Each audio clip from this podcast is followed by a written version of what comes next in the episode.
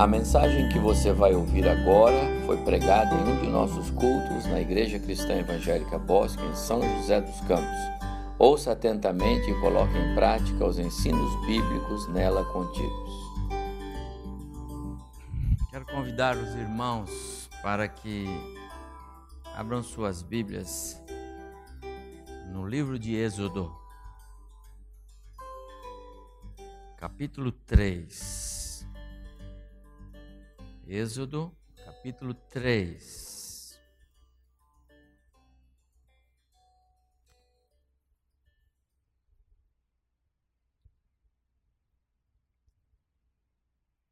Êxodo capítulo 3.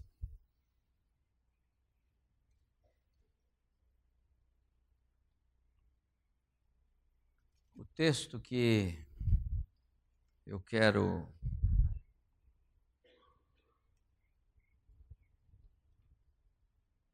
nele meditar com os irmãos agora é, é, o capítulo 3 até o verso de número 10. Eu vou ler o verso 7 e 8, mas vou usar o capítulo todo. Então, diz assim Êxodo capítulo 3, verso 7 e verso 8. Disse ainda o Senhor, Deus falando com Moisés: Certamente vi a aflição do meu povo que está no Egito, e ouvi o seu clamor por causa dos seus exatores. Conheço-lhe o sofrimento por isso desci, a fim de livrá-lo da mão dos egípcios e para fazê-lo subir daquela terra a uma terra boa e ampla, terra que mana leite e mel, o lugar do cananeu, do eteu, do amorreu, do ferezeu, do eveu e do jebuseu. Até o verso final do verso 8. Meus irmãos, esta passagem é mais uma entre tantas outras porções bíblicas que conhecemos que dão sentido a expressões de cuidado, de zelo do nosso Deus para conosco. Eu li na abertura do nosso culto o Salmo 23 com os irmãos. O Senhor é o meu pastor, nada me faltará. Que salmo gostoso! Você poderia também ir para o Salmo 46. Deus é o nosso refúgio e fortaleza, socorro bem presente nas tribulações. Que salmo gostoso! Às vezes, alguns irmãos às vezes é maneira de dizer, né?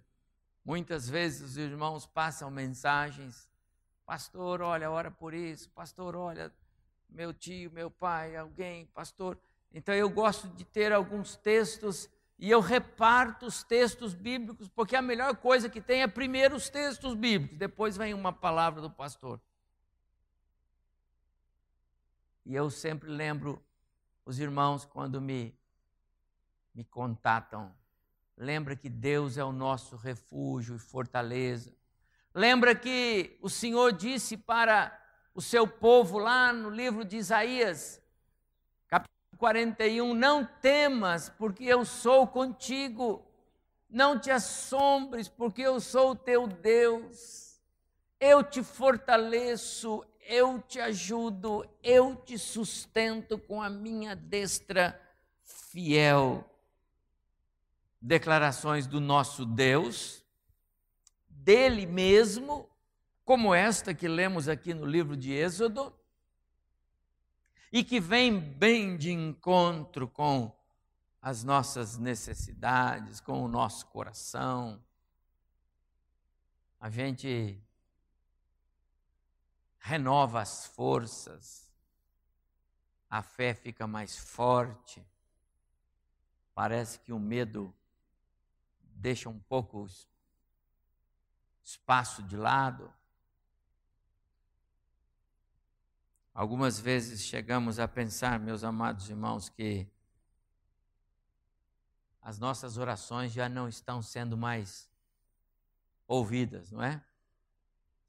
Às vezes a gente é, luta tanto, batalha tanto com, com Deus nas nossas causas, mas o Senhor não responde.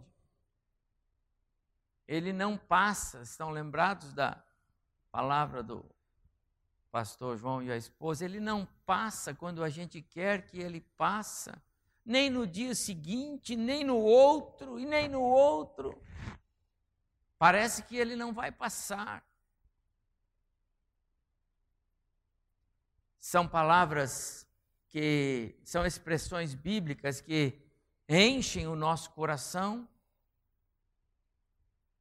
mas os problemas não se resolvem.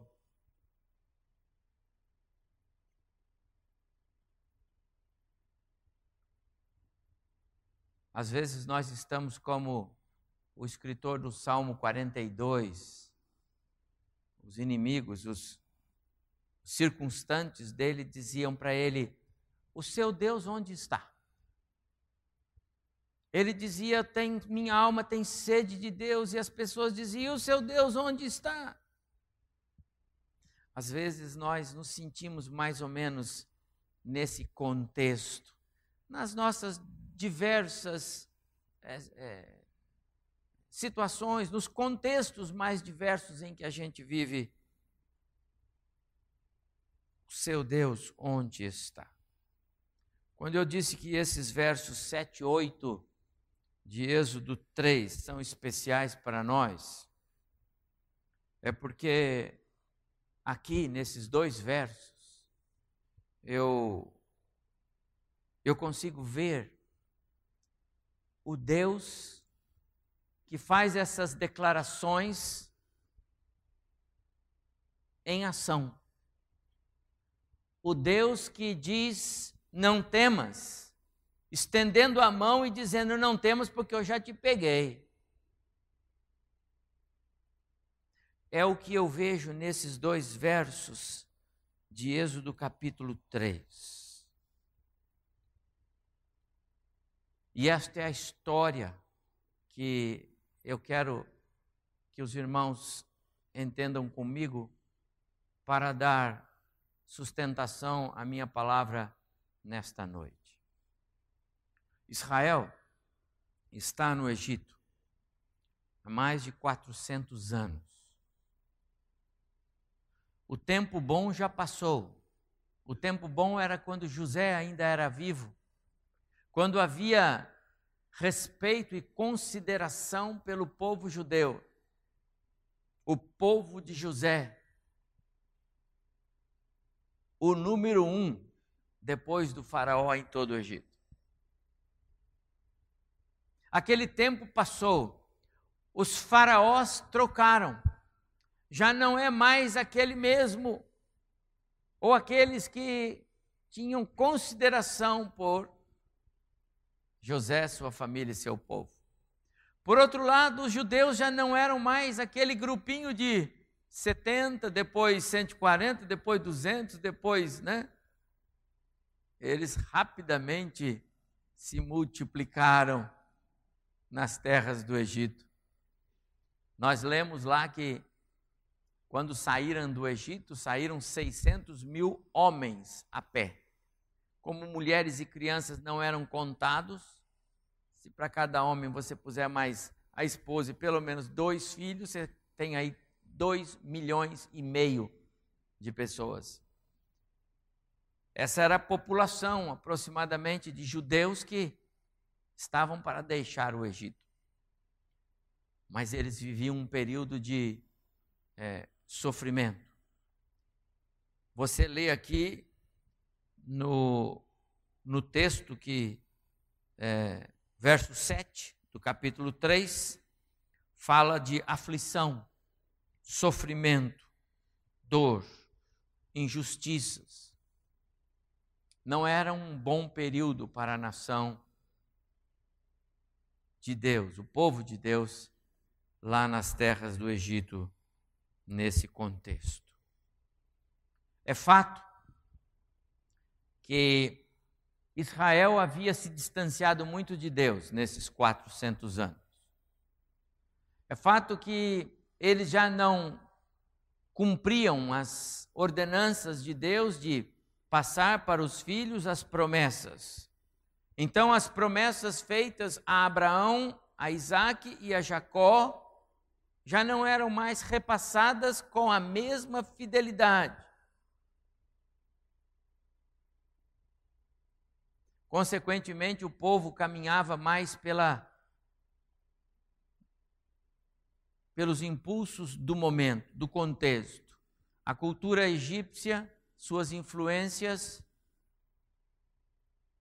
seus cultos pagãos, seus deuses. Esse cenário todo coloca esse povo como um povo que aprendeu a caminhar sem Deus. Eles perderam a sua identidade e não tinham problema com isso. Esse é o contexto da nação de Israel. Quando Deus diz para Moisés, e este é o capítulo 3, apacentava Moisés, como diz aqui o verso 1 do capítulo 3, o rebanho de seu sogro. E quando ele levou o rebanho para um lado ocidental do deserto, o Horebe, o Senhor apareceu para ele numa chama de fogo, no meio de uma sarça que não se consumia. E é ali que o Senhor está falando com Moisés. É ali que acontece esta esse encontro quando Deus chama Moisés para ir tirar o povo é, do Egito. E é exatamente nesse ponto da história que nós estamos. Moisés já havia vivido seus primeiros 40 anos no Egito, já havia vivido outros 40 anos na casa de seu sogro, quando ele fugiu lá do Egito, e agora ele já é um cuidador de ovelhas, ele já é o, o homem que está vivendo com sua família, juntamente lá com o sogro, mas o Senhor chama Moisés agora, vai tirar o meu povo do Egito. Mas é nesses, são nesses dois versos, 7 e 8. Eu quero chamar a sua atenção para esses dois versos. Que a fidelidade de Deus vai aparecer. Você lembra que o título da minha palavra tem a ver com atributos inalienáveis de Deus: percepções, pontualidade, percepções, pontualidade e um Deus de promessas que jamais falha. Muitos de nós temos percepções, uns mais aguçadas do que outros. Muitos de nós temos somos fiéis no cumprimento com os nossos compromissos. Pontualidade. Muitos de nós somos pessoas de palavra, cumprimos as coisas que prometemos. Mas nenhum de nós e nenhum ser humano cumpre promessas como Deus cumpre é pontual como Deus é. Nenhum de nós tem as percepções de Deus. E esses atributos de Deus são claros para mim nesses dois versos. E eu quero pensar neles com os irmãos. Quero pensar que esses dois versos vão nos ensinar a confiar, a crer mais no Deus aqui servimos, a descansar nesse Deus. É o próprio Deus que fala de si mesmo aqui. É o próprio Deus que se auto apresenta com esses atributos que são muito importantes para nós. Lembra? Nós estamos acostumados com o Senhor é o meu pastor e nada me falta. Nós estamos acostumados com uh, o Senhor é o Deus em quem eu posso confiar. Ele é o Deus que é socorro. Eu olho para os montes e pergunto de onde vem o socorro. O meu socorro vem do Senhor. E quando nós achamos que não vem? E quando nós achamos que o Senhor está demorando? E quando nós sentimos que está demorando demais? Como fica a nossa confiança nesses textos? Olhando para esses dois versos, 7 e 8, eu quero levar os irmãos a descansar de fato nesse Deus que jamais falha. Esses dois versos, para mim, são muito importantes, porque nós aprendemos a é, é, esperar com paciência pelo tempo de Deus, porque esses dois versos eles têm uma uma é, implicação direta no tempo de Deus, quando ele fala, as coisas acontecem no tempo dele e não fora. Por isso ele é pontual. Precisamos aprender a esperar no Senhor, com base no que ele mesmo diz a respeito dele. Ele é fiel a ele para então atender às nossas expectativas. Esse Deus é maravilhoso. Eu quero pensar com os irmãos em três é, atributos de Deus aqui. Primeiro, as percepções. Percepção, você sabe, é a capacidade que o ser humano tem, que qualquer pessoa tem, de perceber, de notar, de observar. E nós temos essa capacidade. Mas nenhum de nós tem a percepção de Deus das coisas. O texto, e eu vou me prender a ele, é muito claro em relação às percepções de Deus. O texto diz que Deus viu, e ver é uma percepção, ouviu, ouvir é outra, e ele conheceu Conheço-lhe o sofrimento. Conhecer outra percepção. Mas eu quero mostrar para os irmãos que, na ótica de Deus, as percepções de Deus são realmente diferentes das nossas. A Bíblia fala, e esse texto que está aí é de Provérbios, Provérbios capítulo 15, verso 3 que os olhos do Senhor estão em todo lugar. Então, a percepção visual de Deus é diferente da nossa percepção visual. Os meus olhos estão aqui, nesse ambiente, não passam da porta a não ser por aquela abertura. Mas a percepção visual de Deus, ela se estende. Eu gosto muito, se você pode abrir a sua Bíblia em Crônicas, segundo Crônicas, segundo livro de Crônicas, capítulo 16, verso 9, o autor fala a respeito de uma percepção maior de Deus, um, um Deus tem percepção visual, auditiva, sensorial, social, psicológica, espiritual. Essa percepção de Deus é algo tremendo. Segundo Crônicas, 20, é, é, segundo Crônicas capítulo 16, segundo Crônicas capítulo 16, verso 9, quanto ao Senhor, seus olhos passam por toda a terra, para mostrar-se forte com aquele cujo coração é totalmente dele. Só esta parte. A ideia é que os olhos do Senhor passam por toda a terra. Ali está o Senhor ouvindo, vendo, conhecendo toda a terra ao mesmo tempo. O Senhor vê, mas não como nós vemos.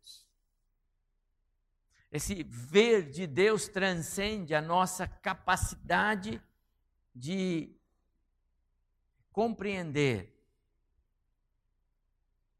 Ele disse: Eu vi. Mas, Senhor, mas onde o Senhor estava? Moisés podia. Onde o Senhor está? Como é que o Senhor viu? Se eu vi.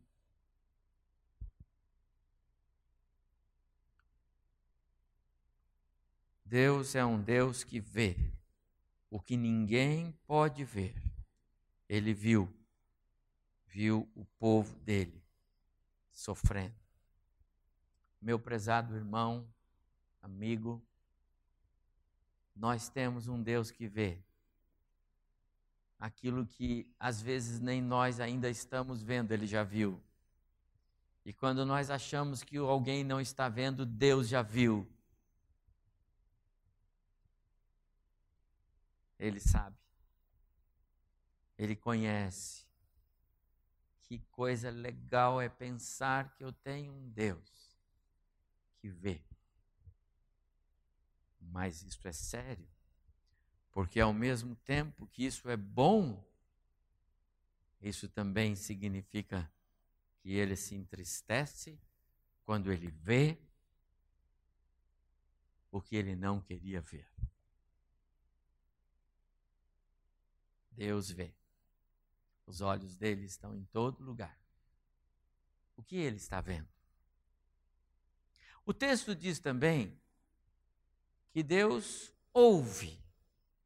Eu ouvi.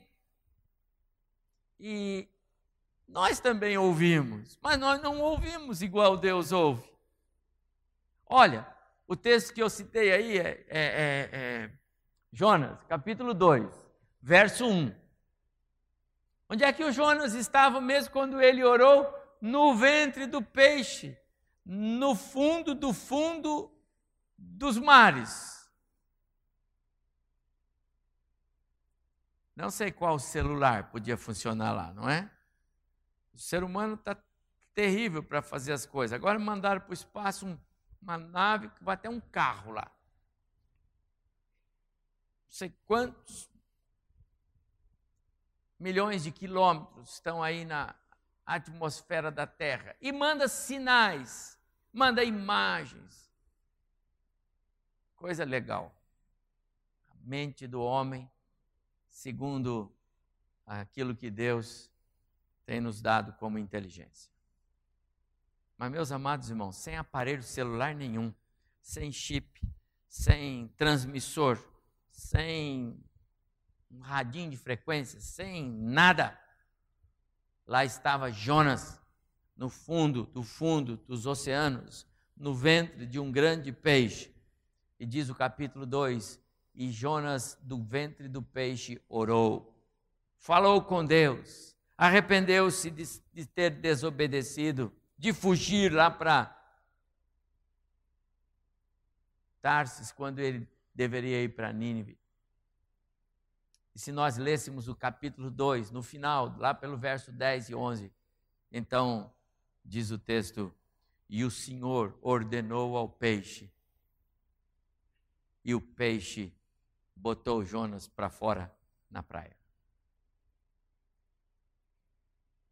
Nós ouvimos o que está no nosso alcance ouvir. A gente ouve o que está na nossa esfera de audição. Deus ouve. Deus ouve a sua oração. Eu tenho muito prazer quando os irmãos dizem, pastor, ora, ora, ora, ora, é ótimo e é bom. Mas nós não podemos nos esquecer, irmãos amados, Deus ouve a sua oração no seu quarto, na sua casa, onde você estiver. Deus ouve e tem prazer em ouvir porque ele tem essa percepção auditiva. Eu me lembro aqui da narrativa de Gênesis, capítulo 21. Você sabe que o bullying começou lá na família de Abraão, não é coisa de agora. Lá na família de Abraão tinha bullying. Sara reclamou para Abraão porque Ismael, o filho de Agar, estava zombando e muito do Isaac, que era o filho dela. Isso é bullying, lá na casa de Abraão. E Abraão não hesitou.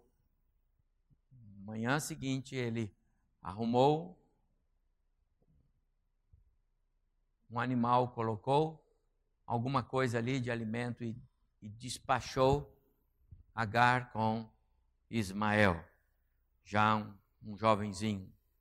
Mandou para o, o deserto. E eles saíram. E quando acabou a água, então bateu o desespero em Agar. E Ismael começou a chorar. E, Sara, e, e Agar não via outra coisa senão a morte de ambos. Então, diz o capítulo 21 de Gênesis que Agar colocou é, Ismael num determinado lugar, a uma certa distância, porque ela disse: Eu não quero ver esse menino morrer.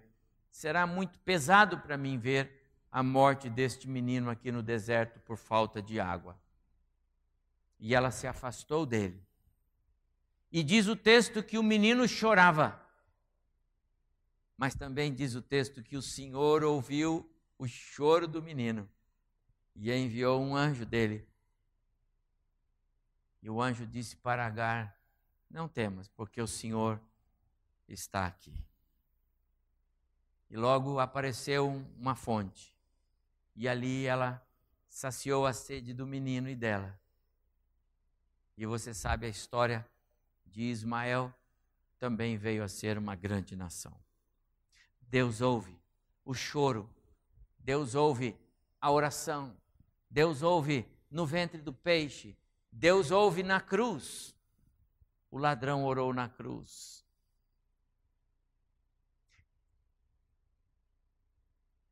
O texto diz: Eu ouvi. O Senhor está dizendo: Eu ouvi, viu, Moisés? Eu vi, eu ouvi. Mas tem mais uma outra é, um outro atributo de Deus que eu acho importante nós considerarmos aqui, é o fato de que Deus conhece. Esse conhecer é, é, é tremendo. Ele vai muito além daquele das nossas é, compreensões do que é esse conhecer.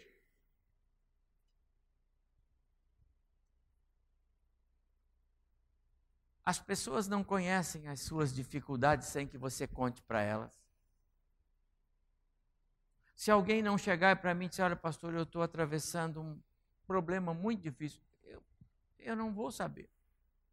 E há tantas pessoas que atravessam sozinhos desertos inteiros, porque não abrem o coração para serem amados, para serem ajudados, para serem amparados. Vão embora. E nós não podemos ajudar aqueles que nós não conhecemos as lutas. Com Deus não é assim. Deus conhece sem que precise dizer para Ele que você tem alguma coisa, um sofrimento, uma dor, uma angústia, uma tribulação.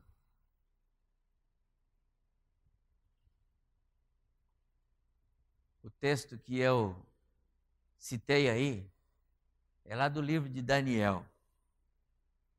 Gosto de lembrar desta passagem, porque você sabe que o rei Nabucodonosor, no tempo em que Daniel e os seus amigos foram para lá, fez uma estátua.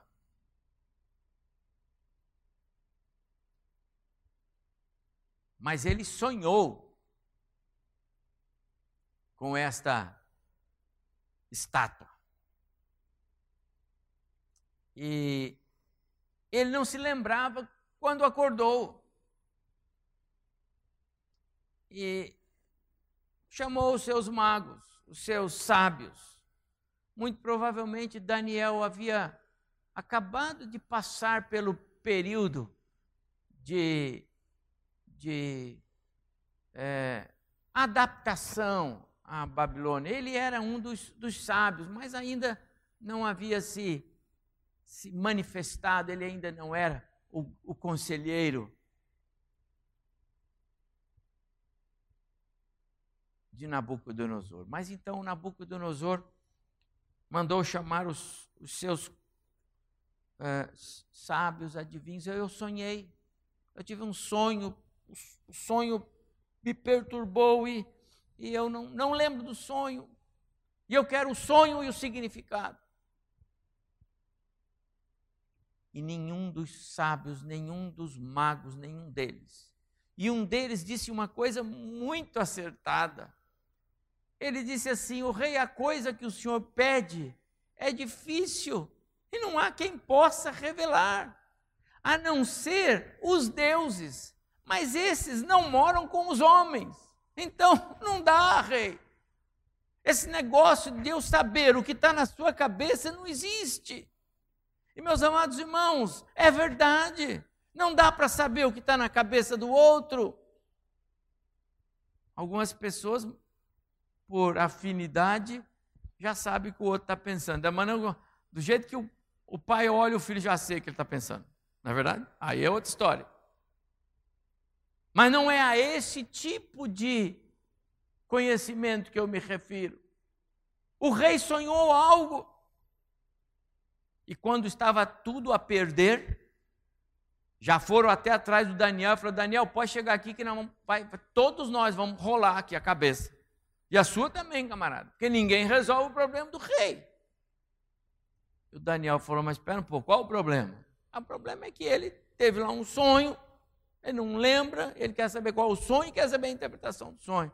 Se me der um dia, eu vou falar com quem pode. E aí Daniel promoveu a primeira reunião de oração, grupo de oração, lá da Babilônia. Chamou os amigos e vamos orar.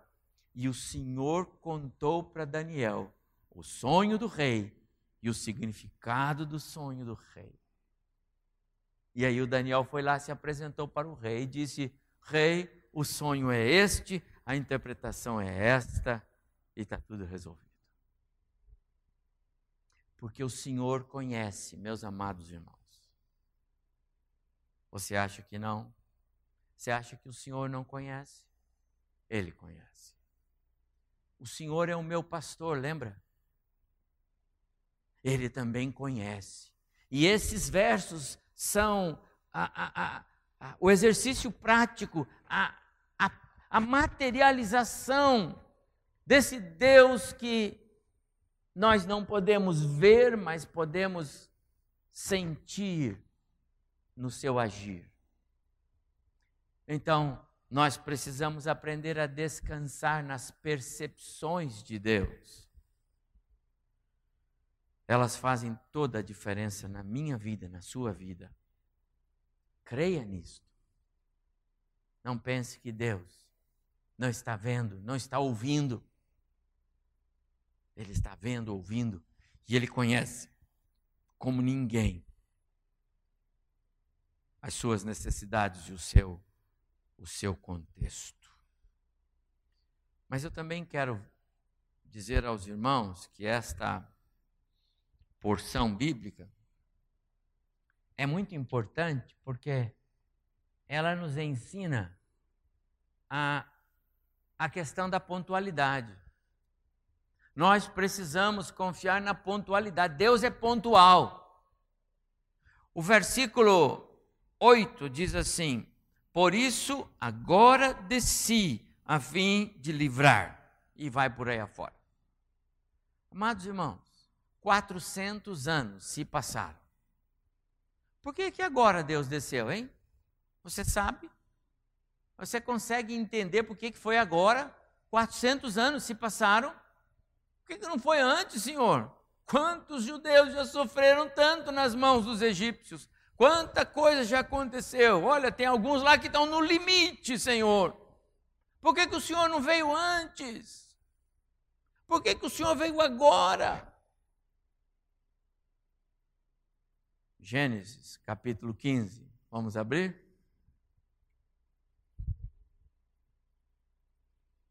Deus é pontual nas coisas que faz. E agora era a hora, não antes e nem depois. A pontualidade de Deus diz que Deus intervém no tempo e na hora certa. Gênesis capítulo 15, verso 12 eh, em diante, aqui é uma porção quando Deus está falando com Abraão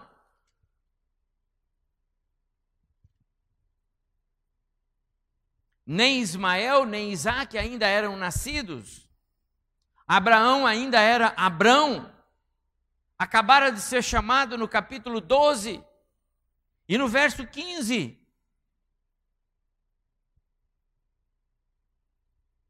Ao pôr do sol, agora eu estou no verso 12 do capítulo 15, tá bom? Ao pôr do sol, caiu profundo sono sobre Abrão e grande pavor e cerradas trevas o acometeram. Então lhe foi dito: Sabe, com certeza, que a tua posteridade será peregrina em terra alheia. A posteridade dele, que ele ainda nem tinha. E será reduzida à escravidão. É o que o Moisés está vendo acontecer lá agora. E será afligida por 400 anos. Aí o senhor fez um combinado aqui, pegou a agenda dele e marcou: daqui a 400 anos eu tenho que livrar esse povo que eu prometi para é, Abraão. Mas também eu julgarei as gentes a quem tem de sujeitar-se. Então ele está dizendo que as pessoas, os egípcios, que sujeitariam Israel, prestariam contas para ele. Mas olha o finalzinho. E depois sairão com grandes riquezas. Tá bom até aí. Amados irmãos, o que está acontecendo agora, que vai acontecer na história de Israel, é agora, nesse momento, nesse tempo, saindo desse encontro no capítulo 3, Abraão vai, ah, perdão, Moisés vai encontrar-se com seu irmão Arão e eles começam a é, apresentar-se ao Faraó. E quando chega no capítulo 12 do Êxodo, o povo está saindo do Egito. E não está saindo de mãos vazias. Se você vai ler o texto lá, você vai ver que as mulheres egípcias davam, é, é, é, davam pratas, davam coisas, objetos, utensílios de prata e ouro. Vão embora, vocês judeus, vão embora daqui, porque o povo havia sido afligido com as pragas. As promessas de Deus se, se cumprindo na pontualidade. Porque lá atrás, 400 anos, meus amados irmãos, é, nós fazemos planos para daqui a seis meses e às vezes não dá certo. Para o ano que vem, para o ano seguinte, então as coisas, não é verdade? A gente pensa em alguma coisa, olha esse projeto aqui, dois, três anos, está pronto. Ixi, vai cinco, vai seis, vai sete, vai oito, vai embora. Não é assim? A consertar lá em casa algumas coisas, Jesus vai voltar e não vai consertar, né, Claré? O Senhor é pontual, meu amado irmão. Sabe o que, que isso me diz? Não é que o Senhor não vai dar o que você precisa, o que você quer. É que não é o tempo, o tempo é dele. Você tem que procurar saber o tempo. O Senhor vai dar. Ele é um Deus de todo amor, é um Deus que tem prazer em dar. Eu disse para minha esposa nessa época do Natal, espero que vocês tenham sido alcançados pela minha bondade. Eu disse, na minha idade, depois dos 45, né, Clara? Não tenho muito prazer em receber não, um presente, mas como é gostoso dar. Agora, eu que sou ser humano, tenho prazer nisso. E Deus, Ele é dono da prata, do ouro, tudo é dele, o mundo é dele. Meu amado irmão, Ele tem prazer em nos abençoar, em nos, em nos ver sorrindo. Você acha que Deus não gosta de ver você sorrindo, irmão? Você acha que Deus não gosta de saber que você vai para casa e está feliz? Claro. nem sempre, nem sempre, evidentemente, nós devemos estar o tempo todo feliz, porque às vezes na felicidade nós esquecemos dele. Então é como Paulo. Ele falou: Vou deixar o espinho aí, Paulo, porque o espinho é uma maneira de você lembrar de mim. Se eu tiro o espinho, você esquece de mim. Então, às vezes, Deus deixa alguma coisinha para você não esquecer dele. Isso é estratégia de Deus. Viu? Se tem alguma coisa que está fora do lugar, você fala, é estratégia de Deus para eu não esquecer dele. E dê graças a Deus por isso, como Paulo. Mas Deus é tremendamente pontual. Eu lembro, eu lembro é, da palavra de Marta, quando Jesus chega. Lembra? Quatro dias se passaram. Ele deveria ter ido lá no, no dia que falaram com ela, mas ele levou dois dias para sair de onde ele estava. Aí chega lá, já é o quarto dia. O Lázaro tinha sido sepultado, estava morto e já a coisa complicou, o cheiro não dava para aguentar mais. Tocaram uma pedra lá e acabou o negócio. E aí então, quando Jesus chega, qual é a palavra da Marta para ele? Ah, Senhor, se o Senhor tivesse aqui não, antes de ontem, ontem, o Senhor chegou agora. Às vezes, meus amados irmãos, nós somos iguais a esses personagens que viveram no tempo de Cristo, mas não conseguiam entender a pontualidade de Cristo. E Jesus não estava preocupado com a agonia do coração de Marta e Maria, senão ele teria ido. Ele não estava preocupado com o que passava no coração delas, não. Ele estava muito mais atento ao que Deus ia fazer. Então ele chegou lá no tempo de Deus, o Pai. O Pai é que controla o tempo. O nosso Cronos não é igual Cairo, Kairos de Deus, não é? É diferente. E aí então ele chega na hora certa, porque tinha algo para acontecer. A glória de Deus se manifestaria porque o Lázaro ia sair do mundo dos mortos. Nós temos um Deus que é pontualíssimo. Qualquer suposto atraso faz parte do plano desse Deus. Então, amado irmão, nós precisamos aprender a descansar. Eu já falei que nós precisamos aprender a descansar nas percepções de Deus. Ele ouve, ele vê, ele conhece como ninguém. Mas eu quero dizer a você: descanse na pontualidade. Descanse na pontualidade. Mas para terminar, há uma terceira é, é, área em que há, esse, há um outro atributo de Deus que se manifesta, e é o Deus de promessas. Um Deus que cumpre promessas. Lembra lá o texto de, de, de Gênesis, que nós lemos 15, que está conectado com o que está acontecendo aqui? Então o Senhor prometeu para Abraão que só gerou, dessa turma toda aqui, o Abraão só gerou Isaac. Viu? O Senhor falou para ele: de você eu vou fazer uma grande nação. Podia fazer pelo menos ali. Ele tem uma, uma dúzia de. Ele só gerou Isaac. Mas a promessa de Deus não falhou. E Deus disse para ele: olha, e a, e a, turma que vai sair aí depois, a partir do seu descendente, vai ser assim, rapaz. Eles vão andar peregrino, vão chegar numa terra, vão ficar escravos lá, vão se passar 400 anos. Aí eu vou tirá-los de lá e vou levá-los para a terra que eu estou prometendo para você. Então o Senhor disse para Moisés: Por isso desci para livrá-lo, o povo, da mão dos egípcios e para fazê-lo subir para a terra que mana leite e mel. Agora é o Deus que cumpre promessas, que está em ação. Porque isso é uma questão de honra para um Deus que não falha. E eu coloquei aí o verso de Josué, capítulo 21, verso 45. de todas as boas promessas do Senhor à nação de Israel, nem uma delas falhou. Todas se cumpriram. Deus não falha. Nenhuma das suas promessas. Não vai ser com você.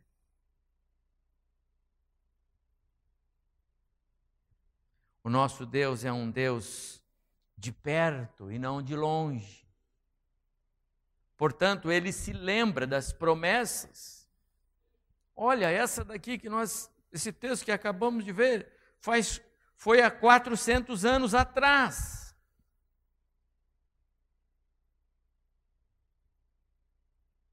A nossa mente é tão falha, né? A gente se esquece tanto das coisas.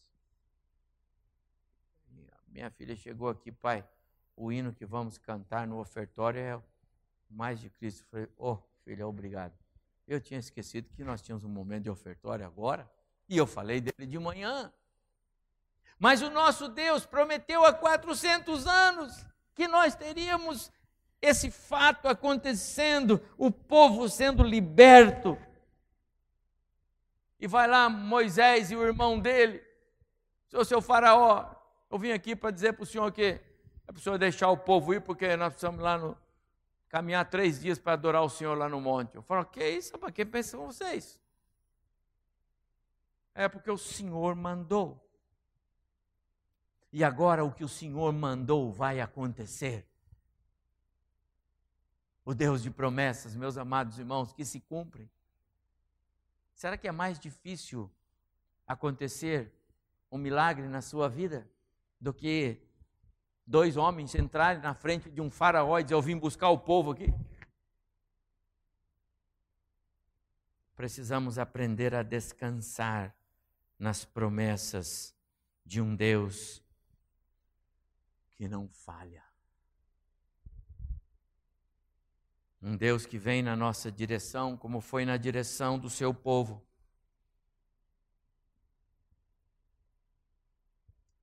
um, de, um Deus que é, tem prazer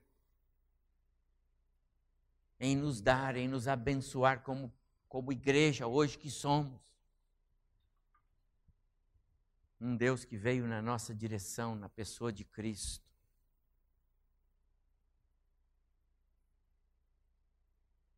Um Deus que viu na eternidade passada os efeitos que o pecado causaria na história da humanidade. E por isso, na eternidade passada dele, ele conheceu a nossa condição.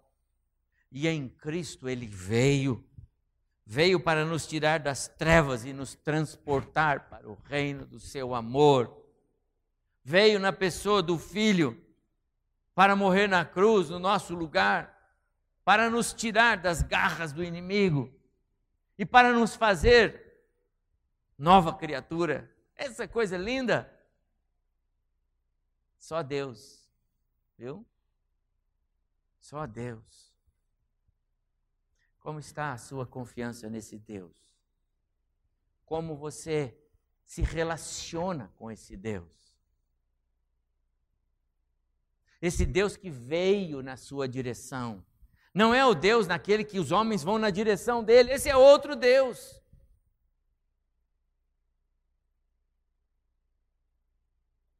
O Deus que as pessoas buscam é um Deus que eles querem que seja igual ao um Deus do jeito que eles querem. Entendeu? O Deus que muitas pessoas dentro de igrejas estão buscando é um Deus para agradar o seu coração. Só falta ele dizer: Deus, eu quero que o Senhor seja assim, seja assim e seja assim. Mas o Deus que eu estou mencionando para vocês, que está aqui no capítulo 3, e que hoje se manifesta na pessoa do seu filho Jesus para nós, é um Deus que quer estar na nossa vida, no nosso ser interior ele quer governar, quer dirigir, Ele quer dar o, o norte, o sul para nós. Ele que quer dizer o, qual é o melhor caminho e aonde nós não devemos ir. Esse Deus quer dizer para nós: faça esta. a sua lei, e não esta, esta é dos homens. Esse Deus é o Deus da, da família, é o Deus da igreja. É o Deus que com certeza está entristecido pelo que acontece no mundo nesses dias, quando a festa da carne está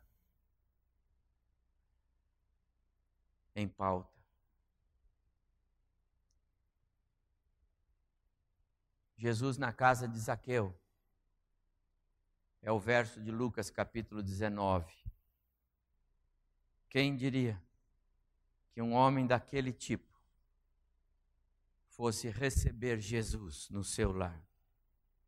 Mas foi lá que Jesus foi. E Jesus entrou ali. Jesus foi ali. Desce daí, Zaqueu, eu vou na sua casa. Esse é o, esse é o Evangelho. Eu vou na sua casa. Esse é o Evangelho. Deus foi atrás daquele moço. Ele subiu na árvore, não porque ele amava Jesus, não porque ele queria. Ele só queria ver, como tantos outros queriam ver quem é aquele. Alguns para bisbilhotar, outros para tirar alguma coisa, um benefício qualquer.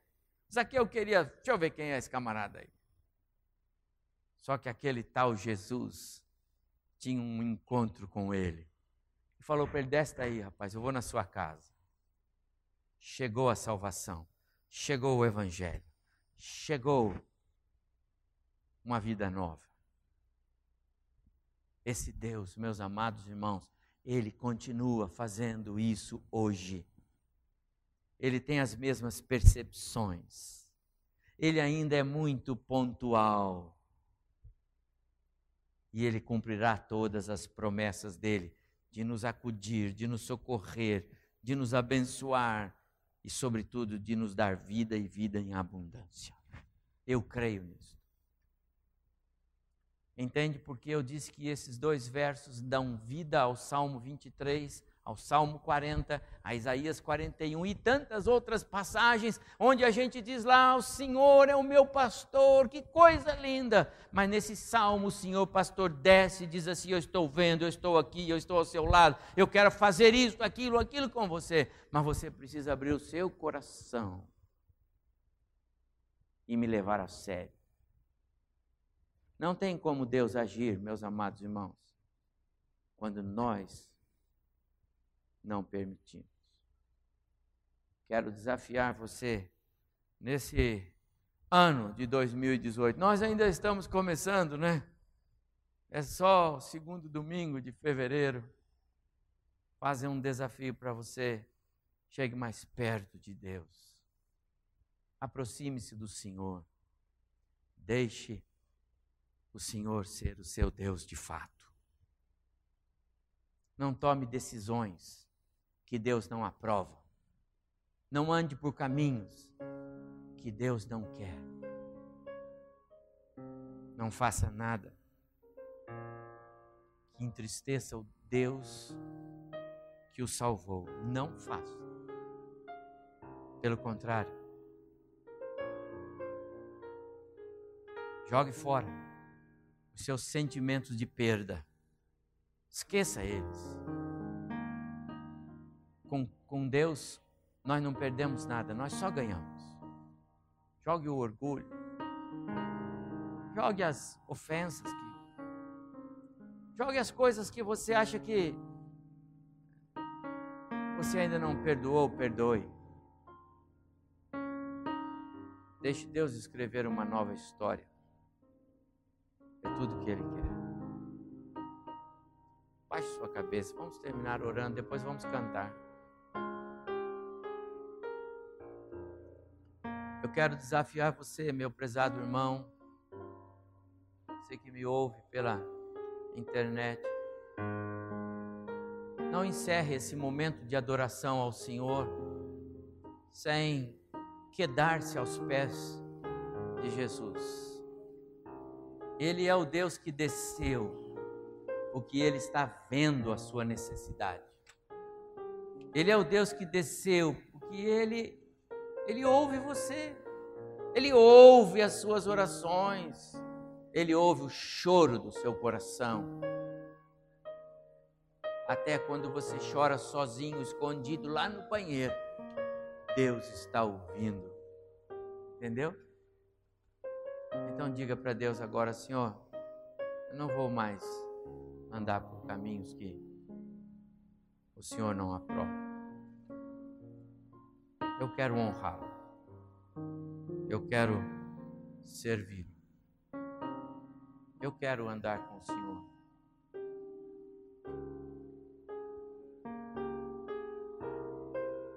Faça esta oração. E se porventura alguém me ouvindo aqui, seja aqui ou seja é, pela internet, que ainda não teve uma experiência pessoal com esse Jesus. Esta semana alguém me perguntou, pastor, como eu posso ter esta experiência pessoal? E eu disse, é agora, vamos orar. Eu disse, ore comigo, Deus, eu sei que sou pecador, eu sei que sou pecadora, e eu sei que Cristo veio para morrer na cruz no meu lugar. E eu entendo isso. E apesar de não compreender quase nada a respeito da palavra do Senhor, a Bíblia, mas eu quero ter esse compromisso, porque eu quero ter essa, essa graça do Senhor, que é a salvação. Quando nós terminamos, eu podia ver que alguém estava realmente convicto de que havia nascido de novo. É o seu caso? Você me ouve aí, é o seu caso? Então faça esta oração. Seja qual for o seu contexto, eu quero dizer: Deus veio hoje na sua direção. Ele ouviu você, ele viu você, ele conhece você. Então ele está dizendo: Eu vim aqui. Eu eu vim cumprir a minha promessa. Eu quero abraçar você. Quero segurar você. Não vou te deixar.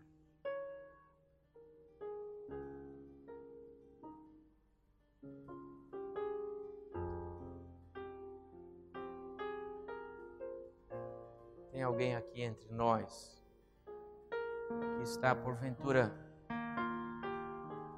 atravessando por algum momento precisava ouvir a palavra do Senhor hoje à noite, como foi pregada. E agora está em paz no coração. Você recebeu a palavra que Deus deu para você hoje à noite? Tem alguém aqui que entrou e não não tinha uma visão desse Deus, do Cristo que ele enviou, mas está compreendendo Cristo na sua vida agora? Quero orar dizer que há mais alegria no céu em momentos como esse que quaisquer outros que o que Deus quer, meus prezados irmãos, é que haja mudança de vida, arrependimento. Eu tenho que dizer, Deus está fazendo isso hoje.